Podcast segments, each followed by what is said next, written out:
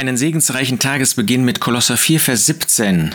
Da schreibt der Apostel Paulus an die Kolosser und hier speziell zu Archippus, sieh auf den Dienst, den du im Herrn empfangen hast, dass du ihn erfüllst. Vielleicht war Archippus irgendwie träge geworden im Glauben. Und der Apostel Paulus muss ihm, muss ihm sagen, sieh auf den Dienst, den du im Herrn empfangen hast, dass du ihn erfüllst. Lass dich nicht träge werden, sondern mach weiter. Aber vielleicht war er auch einfach entmutigt worden. Vielleicht gab es so viel Widerstand. Und da sagt Paulus, bleib bei deinem Dienst, sieh auf den Dienst, der hat ihn dir doch gegeben, er hat ihn dir gegeben, den du im Herrn empfangen hast. Das ist doch nicht eine Sache, wo du verzweifeln sollst, weil Menschen Widerstand leisten.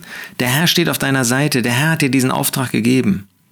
Was auch immer der Grund sein mag, vielleicht auch, dass er eingeschlafen war. Ähm, es gibt ja verschiedene Gründe, dass wir den Dienst, den der Herr uns aufgetragen hat, nicht mehr tun. Dass die Welt in unsere Herzen hineinkommt. Dass wir dadurch den Blick auf den Herrn verlieren, um ihm weiter zu dienen. Ja, dass wir entmutigt sind.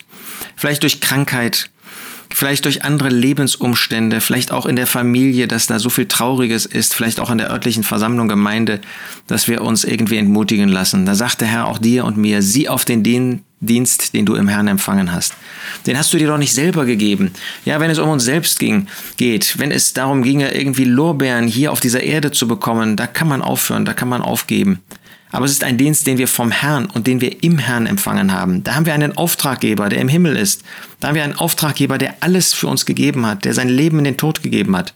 Wollen wir nicht weiterarbeiten? Wollen wir diesen Dienst nicht erfüllen? Wollen wir diesen Dienst nicht für ihn tun, der uns ihn übertragen hat? Wollen wir den Dienst nicht für ihn tun, der alles für uns gegeben hat, der, der sogar am Kreuz von Golgatha für uns und unsere Sünden gestorben ist? Er ist es wert, dass wir ihm dienen.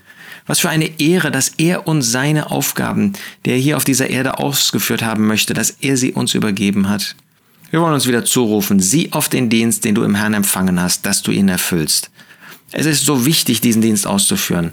Es gibt so viel Mangel hier auf dieser Erde, dass der Herr möchte, dass der Dienst, den er mir gegeben hat, den er dir gegeben hat, dass er ausgeführt wird zu seiner Ehre.